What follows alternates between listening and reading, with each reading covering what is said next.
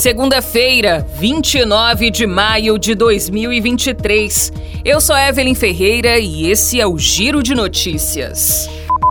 A Câmara dos Deputados pode votar na próxima terça-feira projeto de lei do Marco Temporal de Demarcação de Terras Indígenas. O anúncio foi feito pelo presidente da Câmara, Arthur Lira, do PP de Alagoas.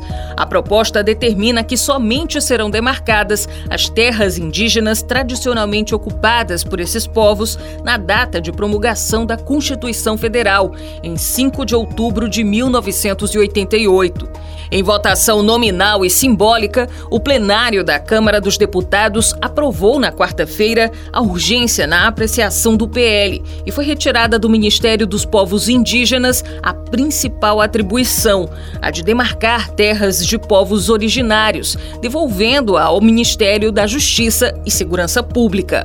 O relator da proposta, deputado Arthur Oliveira Maia, do União da Bahia, defendeu a aprovação do texto. A urgência foi aprovada sob protesto das bancadas do PSOL, da Rede, do PT, do PCdoB e do PV.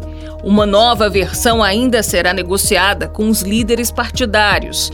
Em nota divulgada na quarta-feira, o Ministério dos Povos Indígenas aponta que os povos originários do Brasil seguem sendo vítimas de vários tipos de violência e que a reconfiguração das atribuições da pasta indica o apagamento social e cultural dos indígenas. Duas rodadas de aumento na tributação sobre combustíveis estão previstas para os próximos meses, o que pode impactar os preços ao consumidor, pressionando-os para cima. Porém, o ministro da Fazenda, Fernando Haddad, indicou que a Petrobras, estatal controlada pela União, pode agir para impedir ou pelo menos atenuar altas nos preços em razão da elevação de impostos. Para isso, a empresa teria de baixar os preços dos combustíveis na bomba quando os aumentos de tributos começarem a valer, o que já foi feito anteriormente em fevereiro deste ano, quando houve aumento de impostos federais. No início de junho, os estados promoverão alterações no formato de cobrança do ICMS sobre a gasolina. O tributo estadual, até então calculado em porcentagem do preço de 17% a 23%, dependendo do estado, passará a incidir com uma alíquota fixa em reais de R$ 1,22 por litro. Já no começo de julho, o governo federal retomará a tributação com alíquota cheia do PiscoFins sobre gasolina e etanol. A expectativa com isso é que o preço suba cerca de 22 centavos por litro no caso dos dois combustíveis, segundo cálculos do governo.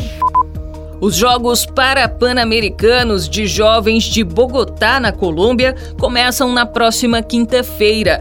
O evento é disputado por jovens com deficiência que têm entre 12 e 20 anos e vai reunir cerca de 900 atletas de 21 países em 12 modalidades. A competição estava inicialmente marcada para 2021, mas foi adiada por causa da pandemia de Covid-19. O Brasil participará do Parapan de Jovens com 90 96 atletas, sendo 44 deles integrantes do Bolsa Atleta, programa federal de patrocínio individual, considerado um dos maiores do gênero no mundo, além de dois calheiros que auxiliam os competidores da bocha. A equipe verde-amarela começa a se reunir em São Paulo, no Centro de Treinamento Paralímpico, a partir desta segunda-feira.